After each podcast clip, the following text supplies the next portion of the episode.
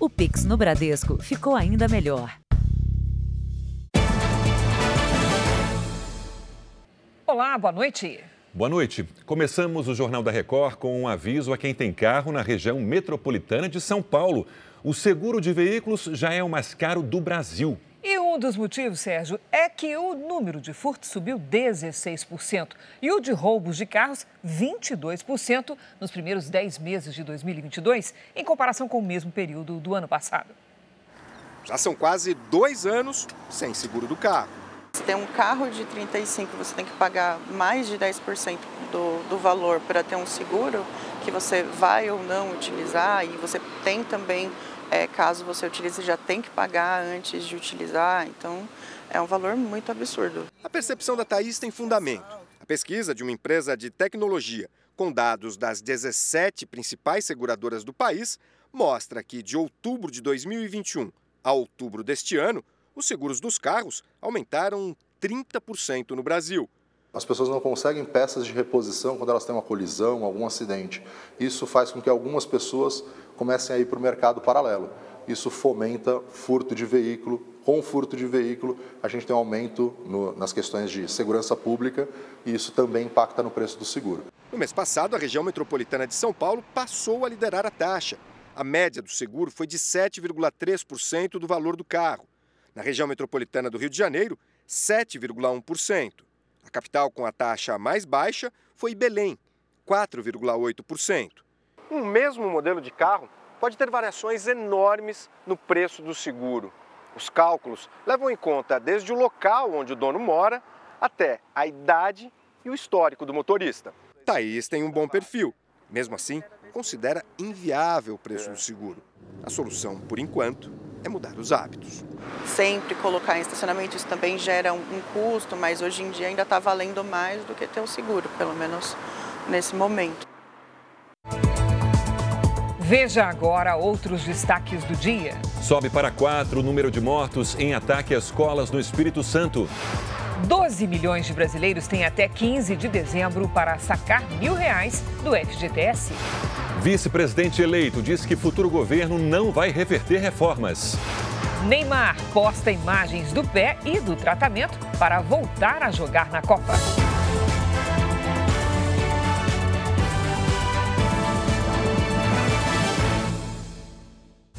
Oferecimento: Bradesco. Entre nós, você vem primeiro.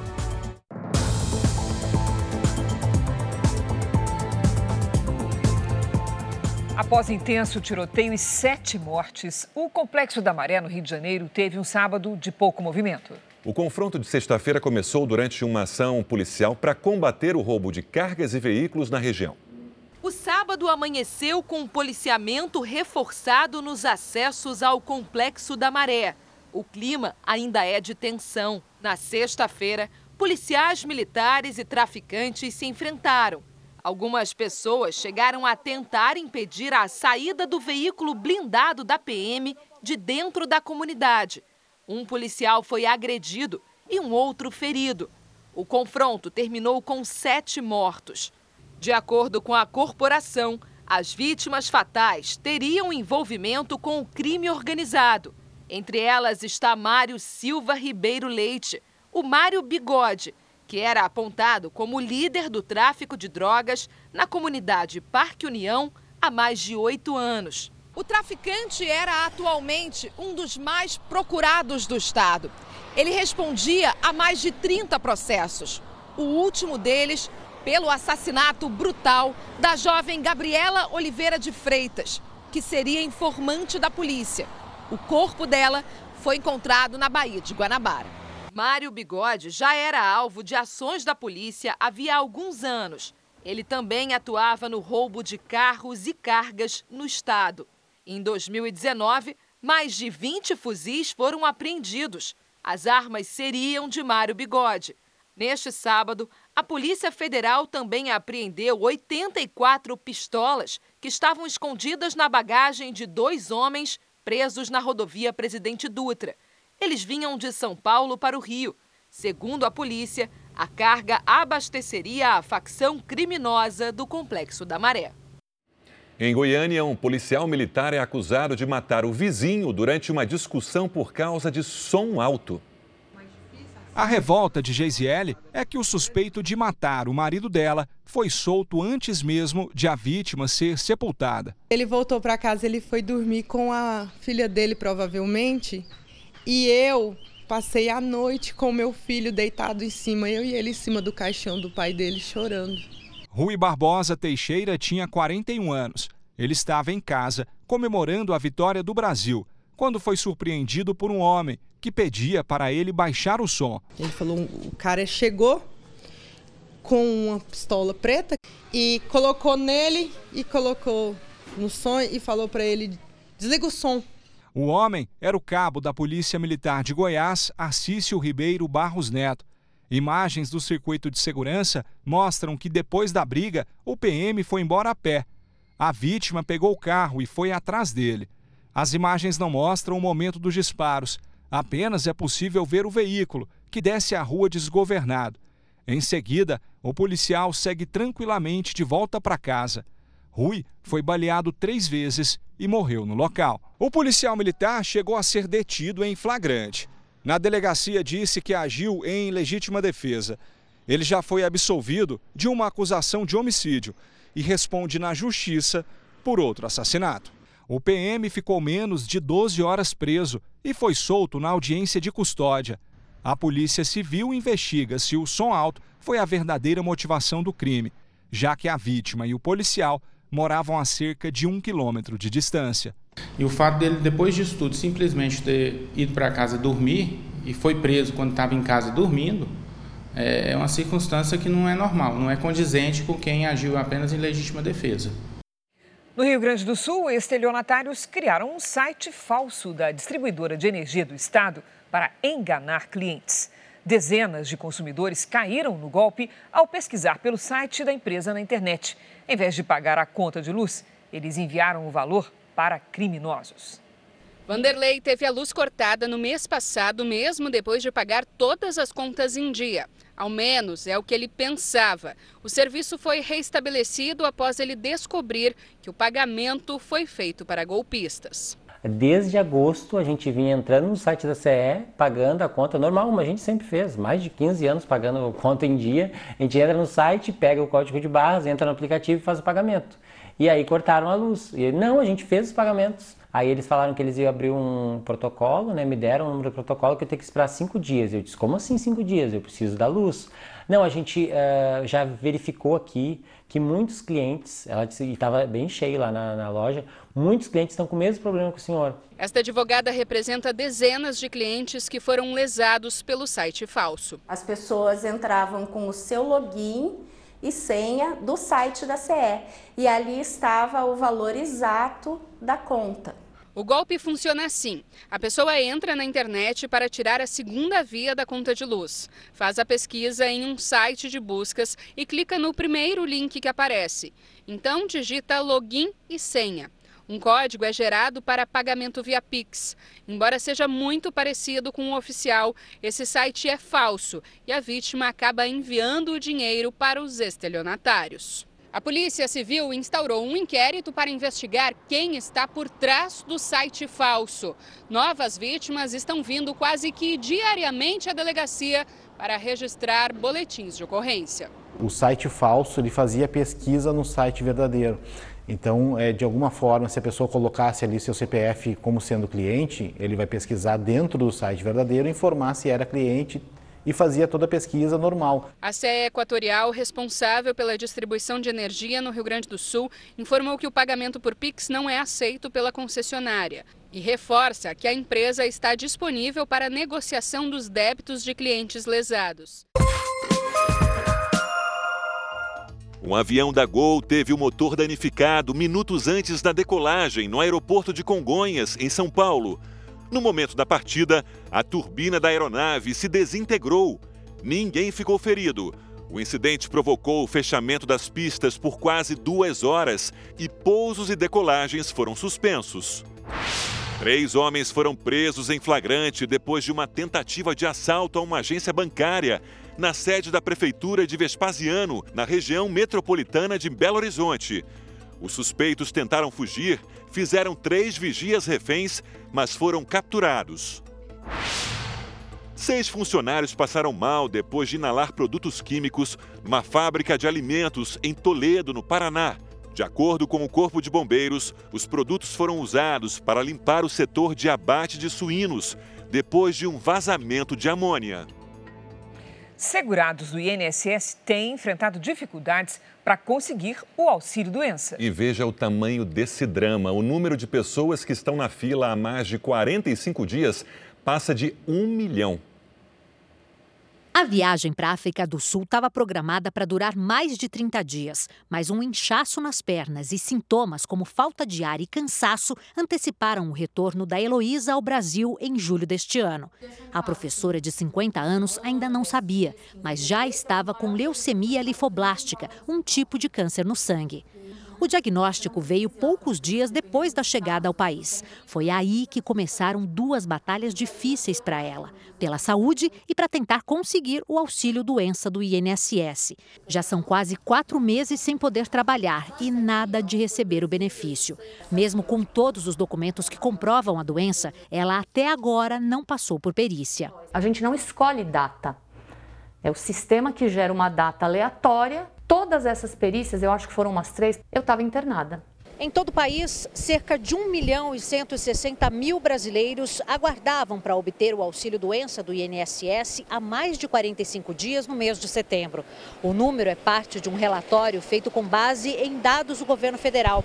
De acordo com o documento, aqui no estado de São Paulo, o tempo médio de espera para obter o benefício é de cinco meses.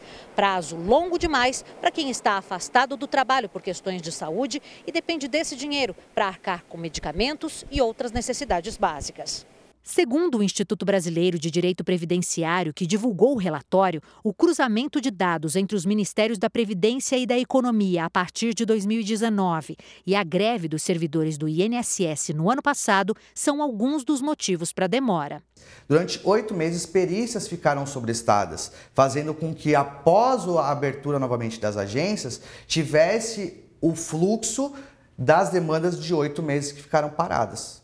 Ele explica ainda que todo cuidado é pouco na hora de preencher os dados para solicitação no portal do INSS na internet. Sempre ter a ajuda de alguém que entenda do assunto. Porque hoje o próprio cidadão tem que preencher perguntas, tem que juntar documentos e ali, se ele fizer alguma coisa equivocada, o benefício ele pode ficar travado. Sem poder ter contato com poeira, umidade e mofo por causa do câncer, Heloísa fez reparos dentro de casa e todo o dinheiro que tinha guardado acabou. Ela entrou na justiça e espera que agora receba o benefício. É meu direito. Eu espero que eles resolvam a situação o quanto antes. Em nota, o INSS diz não reconhecer os números apontados pelo Instituto de Direito Previdenciário e que tem investido no desenvolvimento de novas tecnologias para facilitar e agilizar os pedidos dos segurados. O Instituto diz ainda que a demora pode acontecer por falhas no cadastro do segurado e que analisa caso a caso. O vice-presidente eleito, Geraldo Alckmin, defendeu a reforma trabalhista durante um encontro com empresários em Guarujá, no litoral de São Paulo. O vice-presidente eleito Geraldo Alckmin participou do evento ao lado do presidente do Banco Central Roberto Campos Neto, do ministro Bruno Dantas do Tribunal de Contas da União, além de executivos de bancos e ministros do Supremo. Ele diz que a equipe de transição está perto de anunciar o nome do futuro ministro da Fazenda. Quanto tempo falta para a gente conhecer o ministro da Fazenda? Está perto, está perto. Geraldo Alckmin também defendeu as reformas para garantir crescimento e equilíbrio fiscal. Eu destacaria a reforma tributária, a simplificação da questão tributária. A simplificação ela pode fazer o PIB crescer. Essa é uma, uma reforma que pode ter impacto no crescimento da economia. O ministro do Supremo Tribunal Federal, Luiz Roberto Barroso, também participou dos debates e defendeu a reforma tributária para diminuir as desigualdades no país. É um sistema injusto, é um sistema perverso que precisa, sim, é, ser revisitado. Eu acho que no topo é, de qualquer agenda brasileira para o futuro próximo tem que estar o combate à pobreza. Um país em que há 30 milhões de pessoas em insegurança alimentar essa tem que ser uma prioridade. Já o ministro do Supremo, Ricardo Lewandowski, vice-presidente do Tribunal Superior Eleitoral, não quis comentar a ação do PL que questiona as urnas eletrônicas. Ele diz que as eleições desse ano foram disputadas democraticamente. E tenho a convicção, espero, na verdade, tenho uma grande esperança que nós pacifiquemos o país. Né? Depois das eleições, foram, enfim, eh, disputadas democraticamente sob a supervisão do, da Justiça Eleitoral, que é um poder neutro, e nós caminhemos para a pacificação. O presidente Jair Bolsonaro participou hoje da cerimônia de formatura dos cadetes da Academia Militar de Agulhas Negras, em Resende, no Rio de Janeiro. Esse foi o primeiro compromisso de agenda oficial depois das eleições. O presidente Jair Bolsonaro chegou por volta das 11 horas da manhã. Ele veio acompanhado do vice Hamilton Mourão e também do ministro da Defesa, Paulo Sérgio Nogueira. Antes do início da formatura, Bolsonaro cumprimentou apoiadores que aguardavam do lado de fora. O apoio de vocês é muito importante, emociona. Foi o primeiro evento público em que o presidente participou depois das eleições. Durante todo o mandato, Jair Bolsonaro sempre prestigiou as formaturas dos aspirantes oficiais da Academia Militar das Agulhas Negras. Ele estudou aqui na AMAN por quatro anos e se formou na turma de 1977. A solenidade marcou a formação de 395 cadetes das áreas de infantaria, artilharia, cavalaria, engenharia e comunicação. Um deles, a primeira mulher estrangeira a se formar na Academia Militar das Agulhas Negras. O cadete Caio César Petrício Guimarães foi o primeiro lugar na turma e recebeu a espada de formatura das mãos do presidente. Jair Bolsonaro não fez discurso e deixou o local sem dar entrevistas. A falta de chuva e os incêndios são fatores que têm contribuído para o desequilíbrio da fauna e da flora do Pantanal. Um levantamento recente mostrou que o ano passado foi o mais seco na região em 36 anos. O Pantanal recebeu esse nome por causa da grande quantidade de água que transborda dos rios e avança pelos campos. Mas a falta de chuva na maior planície alagável do mundo tem chamado a atenção. 2021 foi o ano mais seco em quase 40 anos e os animais sofrem com a estiagem. O MAP Biomas, que faz um monitoramento por satélite, identificou uma redução de 76% nas áreas úmidas desde o início da pesquisa, em 1985. A avaliação dos especialistas teve como base a variação entre os picos de seca e os de cheia, que ocorrem anualmente no Pantanal. Para os especialistas, este recuo no volume de água é resultado principalmente da degradação da vegetação nas nascentes dos rios e da irregularidade das chuvas numa estiagem severa. A alta incidência das queimadas também dificulta a recuperação natural da vegetação pantaneira. Este mês, o Pantanal registrou a devastação do equivalente a 200 campos de futebol perto da fronteira com a Bolívia. São terrenos que nós não tínhamos mapeados, são terrenos que não existem estradas de acesso, que nós temos que inovar e continuar evoluindo para acessar porque são áreas que não queimavam, porque estavam alagadas. Enquanto o Pantanal sofre com a seca na maior parte do país, o último final de semana de novembro deve ser marcado por temporais. Vamos com a previsão do tempo com a Paloma Poeta. Olá, Paloma, boa noite. Mais chuvarada. Mais chuva, Cris, infelizmente ainda não para essa região que tanto precisa. Boa noite para você, para o Sérgio, boa noite a todos que nos acompanham. A nebulosidade espalhada principalmente pelo centro-norte do país e duas áreas de instabilidade atuam sobre o sul e o sudeste. Os ventos úmidos vindos do mar reforçam as nuvens de chuva.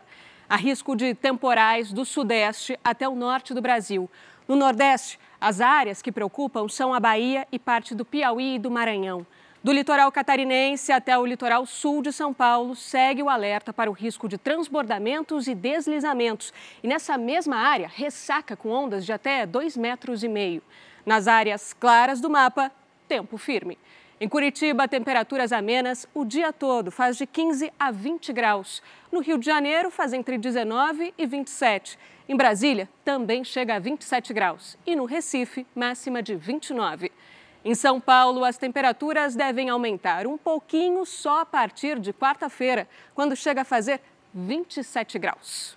E começamos o Tempo Delivery com o Elvis de Belém do São Francisco, em Pernambuco, Paloma. Claro, vamos para lá então, Sérgio. Oi, Elvis. Calor e pancadas de chuva a qualquer hora resumem bem os próximos dias por aí. E é calorão mesmo, viu? Amanhã chega a fazer 36 graus. Tempo delivery também para Daísa de São José dos Campos, São Paulo. Oi, Daísa. A previsão é de sol com muitas nuvens, podendo chover a qualquer hora do dia. E com temperaturas que ficam, olha só, entre 16 e 25 graus. Previsão personalizada, você já sabe, aqui no Tempo Delivery. Mande seu pedido pelas redes sociais com a hashtag você no JR. Cris, Sérgio, um ótimo domingo para vocês. Para você também, Paloma. Na Itália, pelo menos uma pessoa morreu e dezenas estão desaparecidas depois de fortes chuvas provocarem um deslizamento de terra na ilha de Ischia. O mau tempo dificulta o trabalho das equipes de resgate. Botes e helicópteros estão sendo usados nas operações. As Forças Armadas do país também foram acionadas para reforçar as buscas. As autoridades locais disseram que muitas pessoas continuam presas sob a lama. A correnteza destruiu casas e arrastou carros e árvores. Mais de 200 moradores tiveram de abandonar a região. Várias famílias continuam isoladas sem água e energia elétrica. Segundo especialistas, há riscos de novos deslizamentos nos próximos dias. Autoridades de uma cidade chinesa anunciaram o relaxamento da política de Covid-0 em meio a uma onda de protestos. Manifestantes foram às ruas de Urumqi, noroeste da China, depois de que um incêndio matou 10 moradores de um prédio. Eles afirmam que o resgate demorou por conta das rígidas medidas de confinamento pelo coronavírus. O governo local disse que vai investigar o caso. Veja a seguir: 12 milhões de brasileiros ainda não fizeram o saque extraordinário do FGTS e o prazo está perto do fim. E veja também: Tite faz mistério sobre substitutos de Neymar e Danilo na seleção brasileira.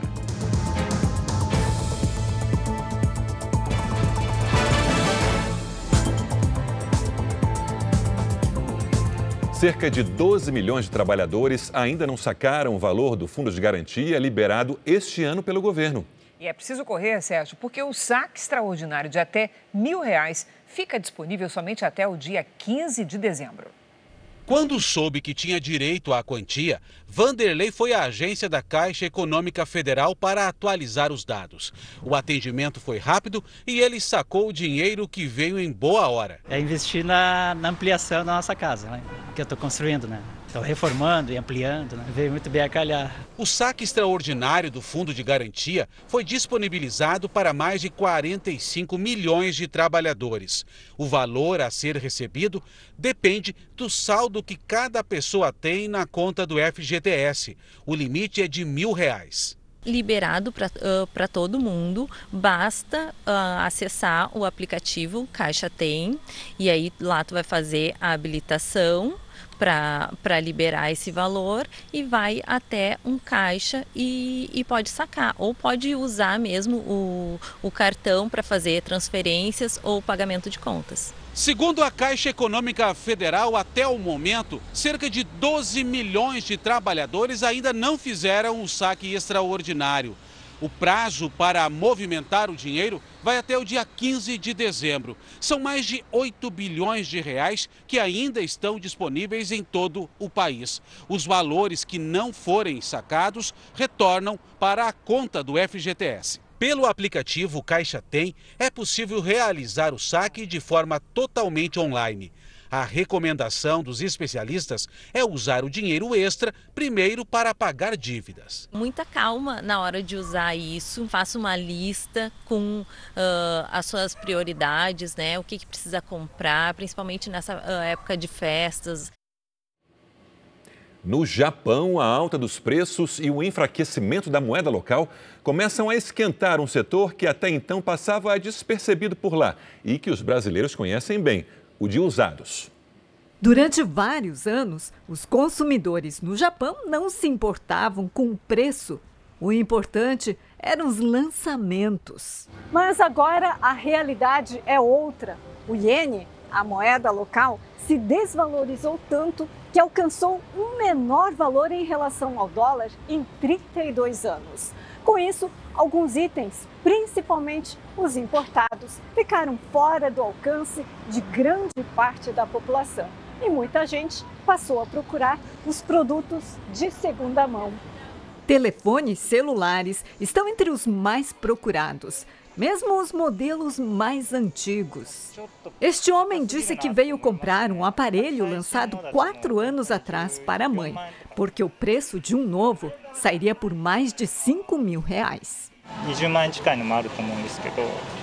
Já este jovem diz que pagou apenas 345 reais pelo mesmo modelo, mas está feliz. Segundo ele, não precisa de nada tão moderno. Nesta empresa especializada em telefones e tablets usados, as vendas online triplicaram nos últimos quatro meses. Os aparelhos são minuciosamente examinados e testados antes de serem vendidos. Não é fácil comprar um telefone que custa mais de R$ 3.500. Isso explica a procura pelos usados, diz o empresário Daisuke Inoue. Para muitos japoneses, os itens de segunda mão eram até então vistos com uma certa desconfiança. Mas agora, com o iene despencando, o cenário de consumo na terceira maior economia do mundo dá sinais de mudança. Segundo os estudos de mercado, o setor de usados deve movimentar o equivalente a 106 bilhões de reais nesse ano. Chegou a hora da seleção brasileira aqui no JR. A Milena Ciribelli está aqui conosco no estúdio e temos uma pergunta para ela importante. Milena, continua a sequência de mistérios estratégicos. Treino secreto. Teve sim, Cris, com certeza. Tudo bem? Boa noite, boa noite, Sérgio, boa noite a todos. E ninguém pôde acompanhar o treino de hoje. O técnico Tite manteve o mistério sobre os substitutos de Neymar e Danilo. Os dois saíram machucados do jogo contra a Sérvia e estão fora do confronto contra a Suíça na segunda-feira. A ausência do Neymar está sendo sentida também pela torcida local. Ele é a cara da Copa está nos prédios, nas agências bancárias, projeto institucional e de marketing do governo do Catar desde a sua contratação pelo Paris Saint-Germain, Neymar preocupa o país. Ninguém quer ver o craque e garoto propaganda fora dos gramados. Volta Neymar, diz o torcedor do Catar. Hoje, o camisa 10 não saiu do hotel ele passou o dia fazendo tratamento para se recuperar da entorse no tornozelo direito. Para o volante Casimiro, a seleção tem condições de superar a ausência do melhor jogador brasileiro. Temos outros jogadores que, que, que estão correspondendo à altura. Tem Vini, tem, tem Rafinha, tem Richardson, tem Jesus, mas é, nós temos que ser, ser realista e, e não pode ser inevitável de falar que o Neymar é, um, é o grande craque do nosso time. O treino foi fechado para a imprensa. A CBF divulgou apenas algumas imagens. O técnico Tite começou a definir o substituto de Neymar e também de Danilo. Éder Militão e Daniel Alves disputam a vaga na lateral direita. No meio de campo, para o lugar de Neymar, Fred pode entrar como volante adiantando Lucas Paquetá. Se quiser manter a formação tática do jogo contra a Sérvia, Tite deve escolher entre Everton Ribeiro e Rodrigo. Neymar corre contra o tempo para voltar a defender a seleção na Copa e não frustrar o país que investiu na imagem mundial do craque e abraçou o Brasil. O que era uma pequena vila familiar no meio do deserto até 15 anos atrás, hoje é uma cidade moderna e um dos polos tecnológicos do país. Investimentos de 250 bilhões de reais transformaram a paisagem de Luzeio, onde o Brasil venceu a Sérvia, e criaram oportunidades que atraem brasileiros.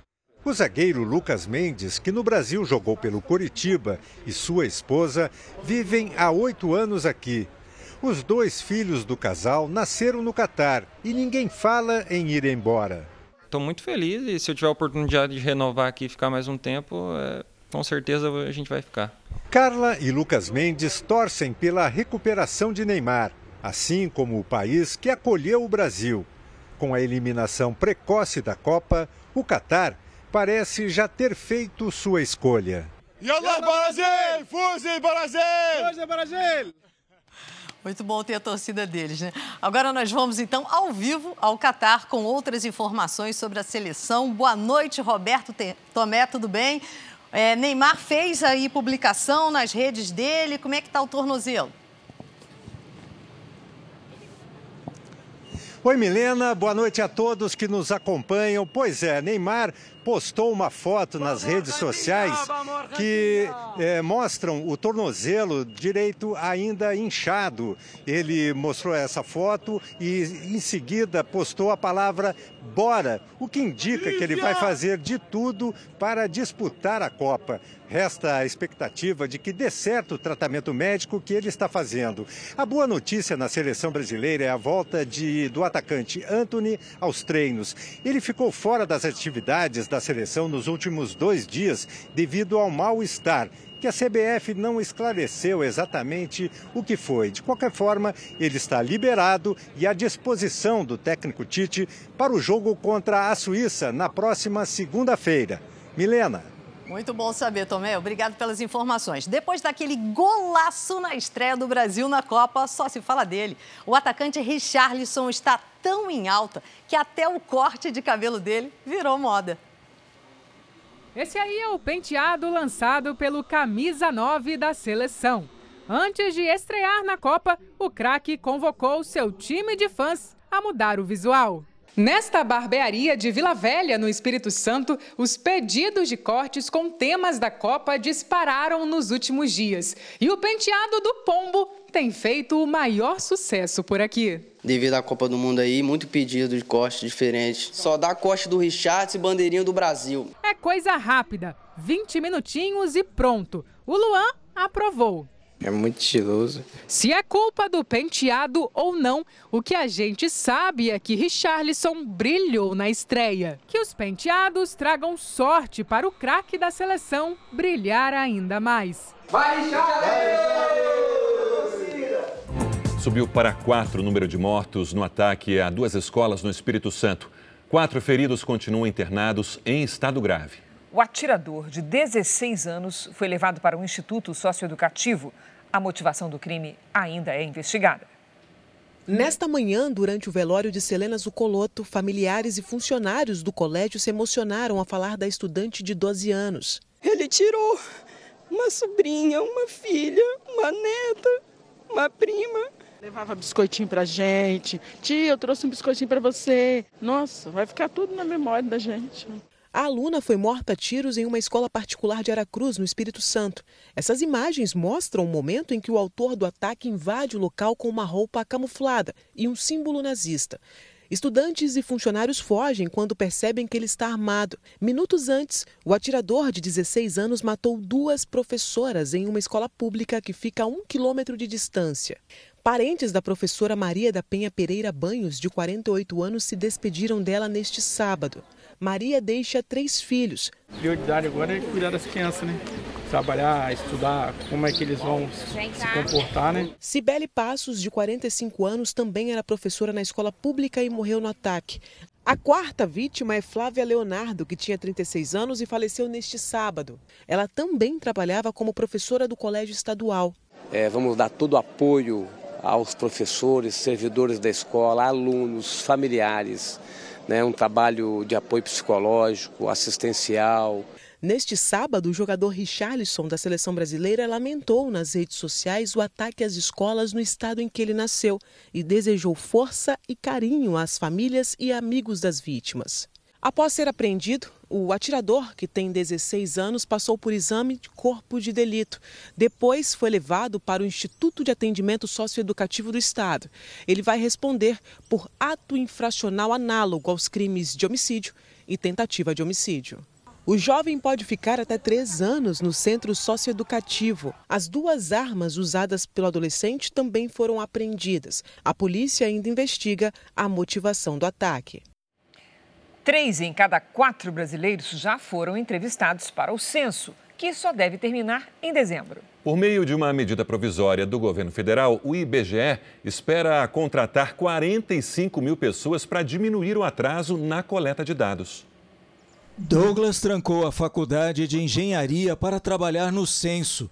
Ele vai de casa em casa em busca de informações, enquanto faz planos de como usar o salário. E ao final do ano eu consegui ter uma oportunidade de fazer uma viagem, comprar umas coisinhas para a família, assim. Desde o início da coleta de dados, em 1 de agosto, já foram treinados 200 mil recenseadores mas muitos acabaram encontrando outros empregos e se desligaram antes do previsto. O IBGE conta hoje com mais de 96 mil profissionais e cerca de 90 mil vagas permanecem em aberto. A previsão anterior era de encerrar a coleta de dados no mês de outubro, mas a falta de pessoal dificultou a conclusão do censo, que só deve terminar em dezembro. Até agora, os recenseadores já fizeram mais de 75% do trabalho e entrevistaram mais de 160 milhões de brasileiros. O IBGE atribui a dificuldade de contratar recenseadores ao mercado de trabalho aquecido em alguns estados. A taxa de desocupação é uma taxa de desocupação muito baixa, é quase pleno emprego. Então, se as empresas estão tendo dificuldade para contratar para trabalho permanente, você imagina o IBGE para trabalho temporário. Há ainda a resistência de parte da população em receber pesquisadores em casa, o que deixa o trabalho mais difícil. Isso causa um retrabalho, porque a gente tem que voltar lá para tentar reverter essa recusa, gasta mais para isso. O governo baixou uma medida provisória para facilitar a contratação de pelo menos 45 mil novos recenseadores. Eu achei interessante a parte né, da flexibilidade de horário e também por você ganhar por produtividade. Então, para mim, fica bom. Um estudante perdeu um instrumento musical de quase 40 mil reais em um ponto de ônibus de Belo Horizonte. O oboé fazia parte do patrimônio da Universidade Federal de Minas Gerais e era usado por vários alunos de baixa renda nos concertos.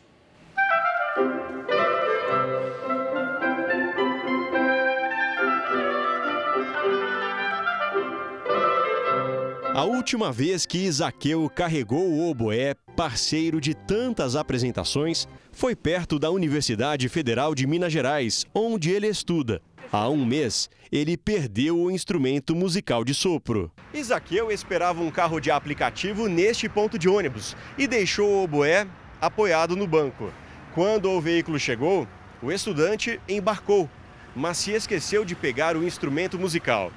No final da viagem, ele percebeu que estava sem a caixa do oboé e quando voltou ao ponto de ônibus, já não havia mais nada aqui. O oboé, avaliado em 40 mil reais, pertence ao patrimônio da universidade e é emprestado para estudantes como ele, que não têm condição de comprar o próprio instrumento. A regra é reposição do material, ou seja, a compra de um instrumento semelhante né, para a escola ou a reposição do valor. O estudante mora em um alojamento da universidade para alunos de baixa renda e sobrevive com bolsas de estudo e o dinheiro dos concertos. Ele registrou o boletim de ocorrência e pede ajuda na internet para recuperar o instrumento musical. Faço um apelo a qualquer pessoa que tenha passado aqui, é, né, tenha se deparado com esse instrumento, levado para casa, que por favor nos procure. A gente está oferecendo uma recompensa no valor de mil reais né, para a pessoa que devolver.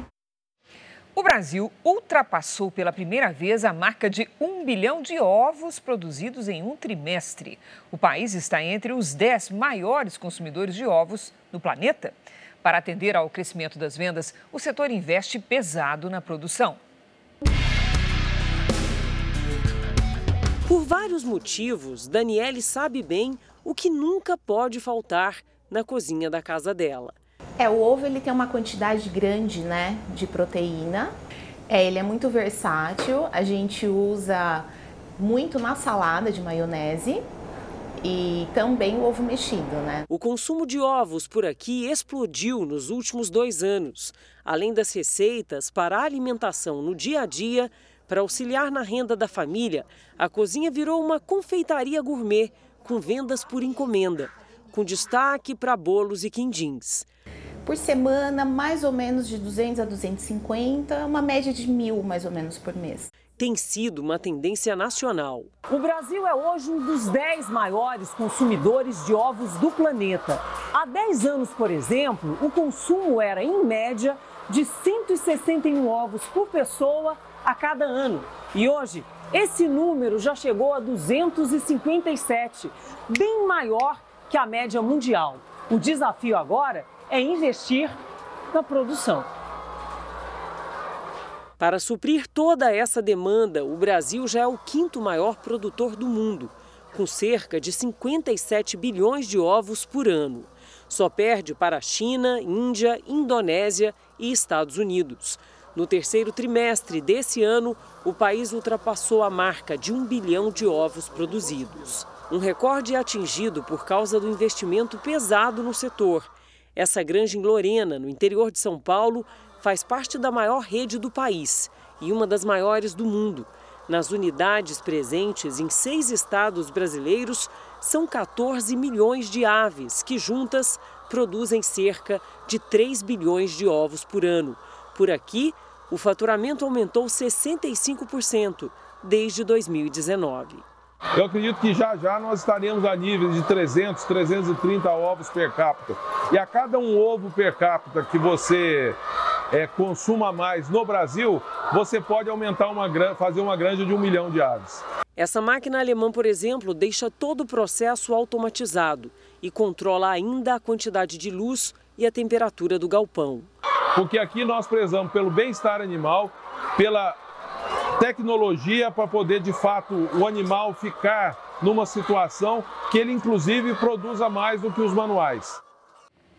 Dados do Conselho Nacional de Justiça mostram que o número de casos de alienação parental no Brasil aumentou nos últimos anos. A alienação parental ocorre quando o pai ou a mãe de uma criança tem atitudes que colocam o filho contra o outro genitor, prejudicando ou impedindo a convivência entre eles. Do filho só restam lembranças, uma relação que parou no tempo. É como se enterrasse ali as suas lembranças dentro de um baú para mim poder continuar sobrevivendo. São três anos sem poder se aproximar ou receber notícias da criança.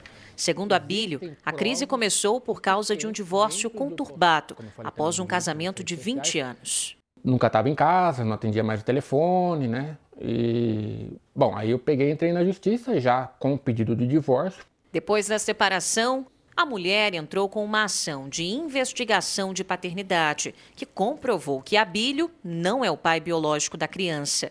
Ainda assim, ele ganhou na justiça o direito de visitar o filho, já que recebeu a paternidade afetiva. O que une o pai e o filho é o vínculo amor. E o amor ali do, do Abílio pela criança é incontestável. De acordo com Abílio, quando ele foi buscar a criança, a ex-mulher desapareceu. Ela mandou dizer que não estava, não atendeu o telefone. Aí eu chamei a polícia no local, né? E que eu estava com a ordem para poder ver o menino.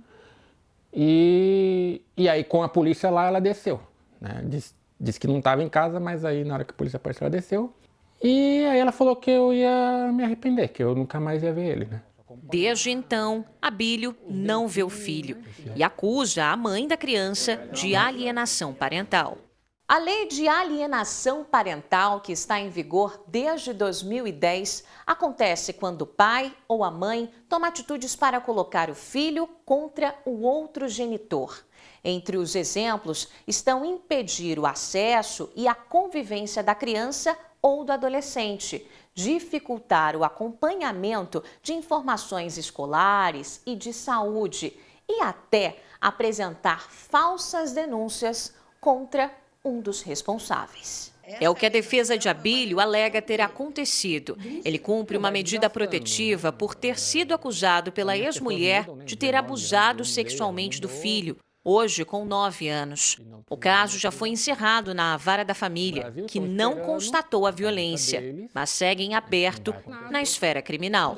Ela fez essa denúncia justamente para por vingança, por eu não ter deixado ela levar o menino para fora do país e com a intenção também de que posteriormente eu perdesse os meus direitos sobre a criança, fosse condenado, enfim. Uma vez eu condenado, perdendo meus direitos, ela não precisaria mais da minha autorização. Essa alienação é uma alienação de, de um sentimento que é rompido pelo afastamento.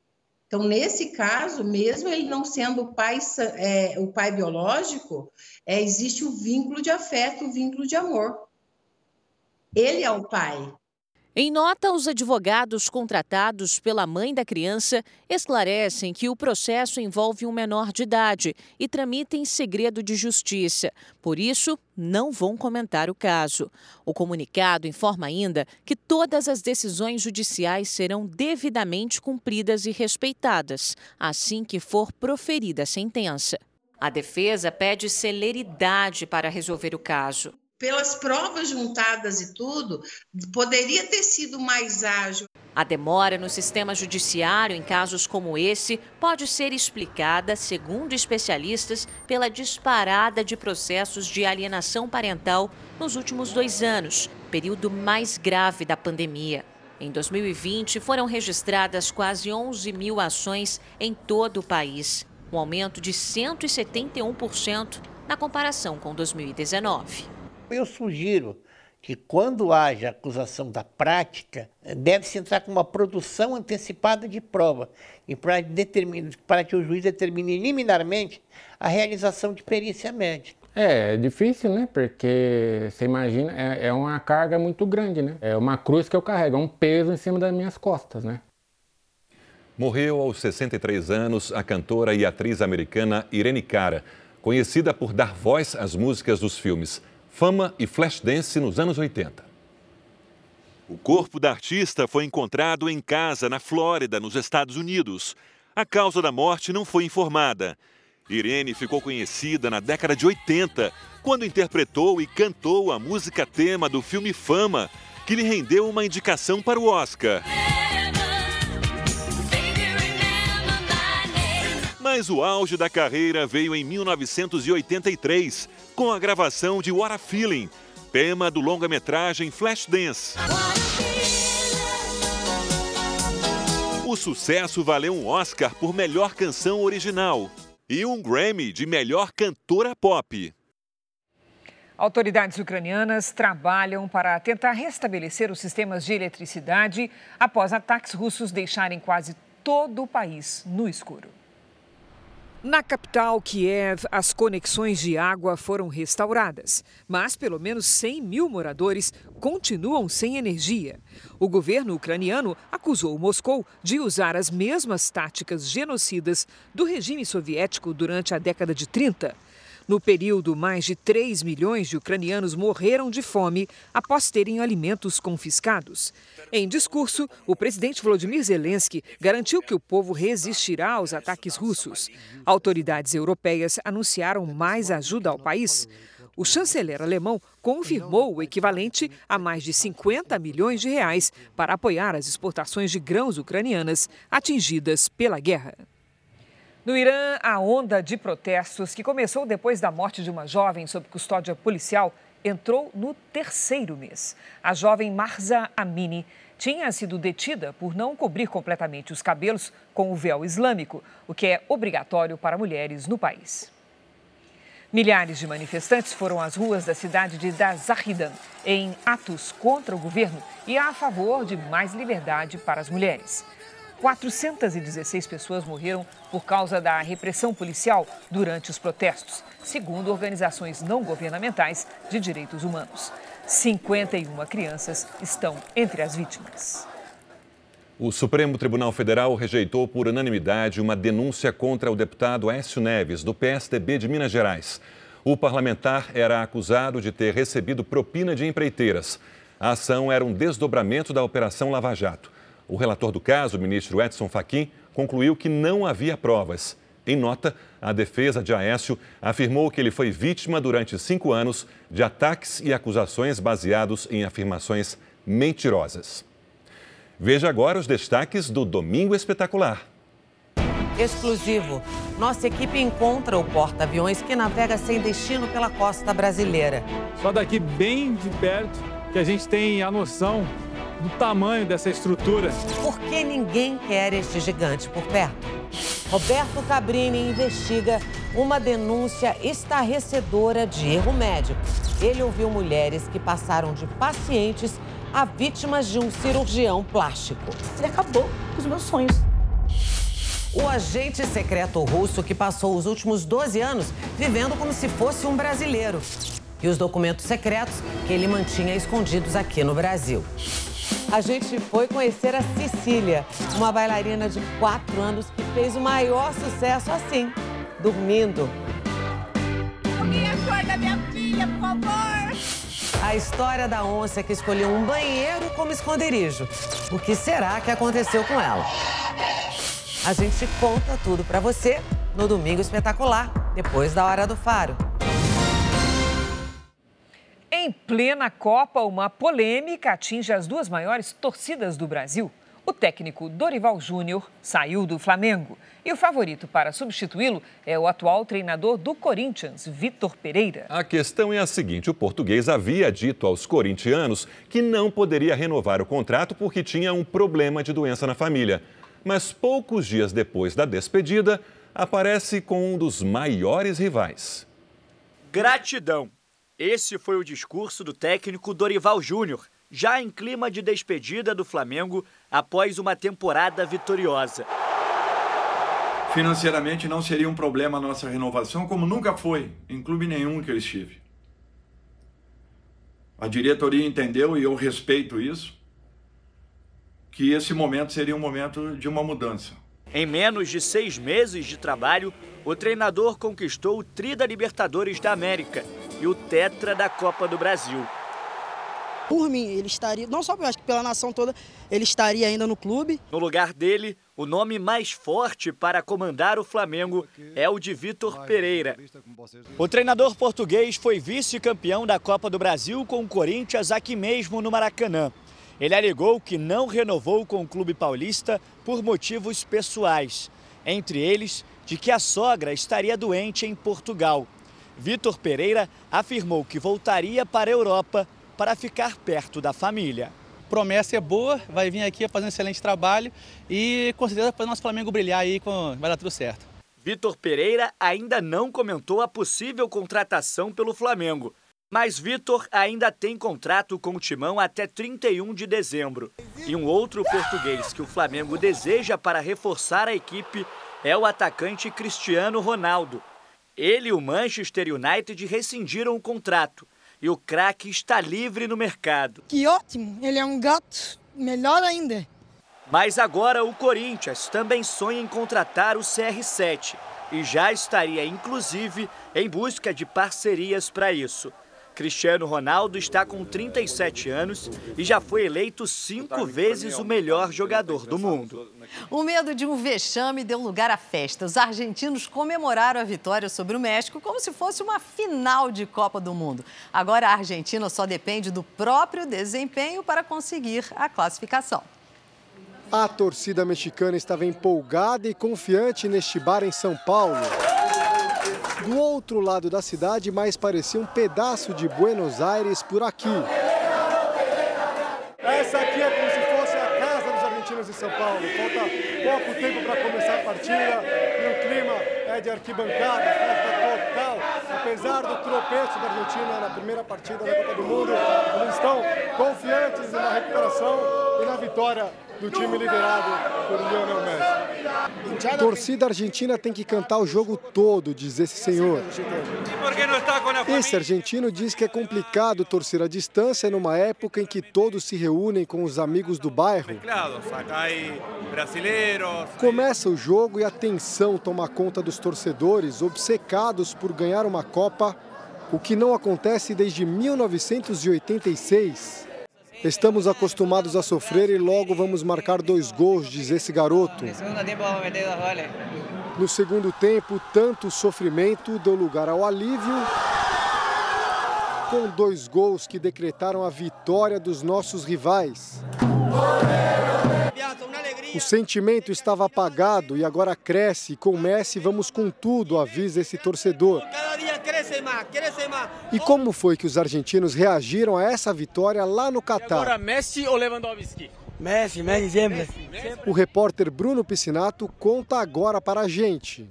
Aqui na cidade de Luzeio, os torcedores da Argentina chegaram cheios de esperança e saíram aliviados e em festa. Depois do vexame contra a Arábia Saudita, a Argentina venceu o México por 2 a 0. Agora a Argentina só depende dela para avançar à próxima fase. O que não quer dizer que será uma missão fácil, pois a Argentina enfrenta a Polônia, líder do grupo com quatro pontos, num duelo entre Lionel Messi e Lewandowski. Dois jogadores que já foram eleitos os melhores do mundo. Nesta semana foi comemorado o Dia do Rio. Na região norte do Brasil, os rios fazem parte do dia a dia da população. Se, por um lado, os rios são fundamentais para os ribeirinhos, por outro, se tornam um grande problema para o desenvolvimento social quando afetados pela poluição.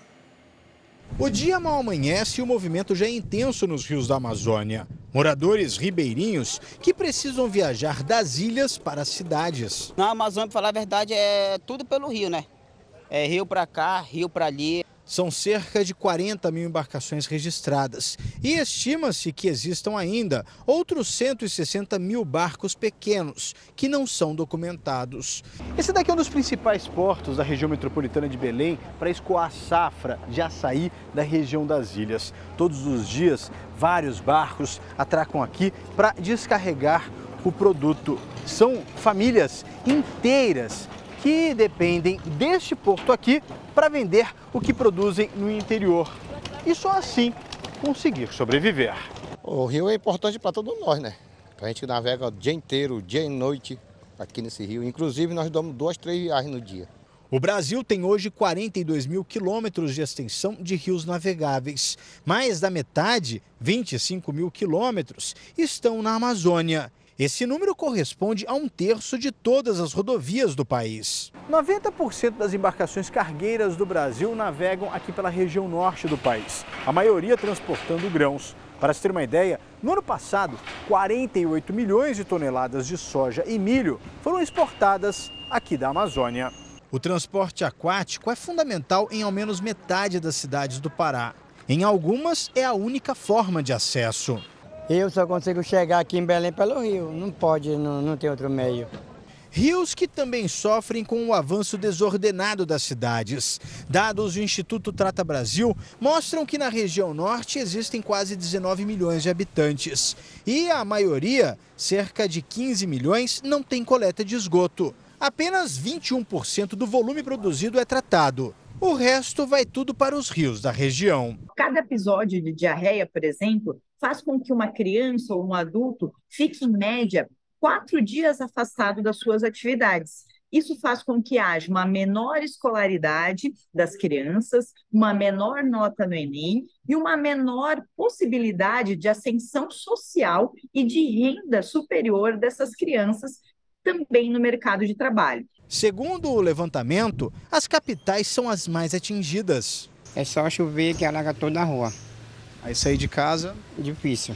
A rua da casa da Dona Basília não tem asfalto, muito menos esgoto.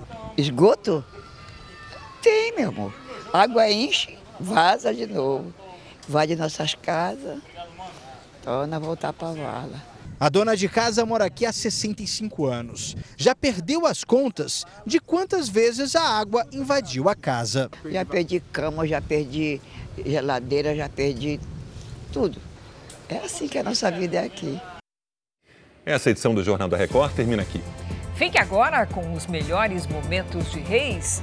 Bom domingo para você. E eu te encontro amanhã no Domingo Espetacular. Boa noite e até lá.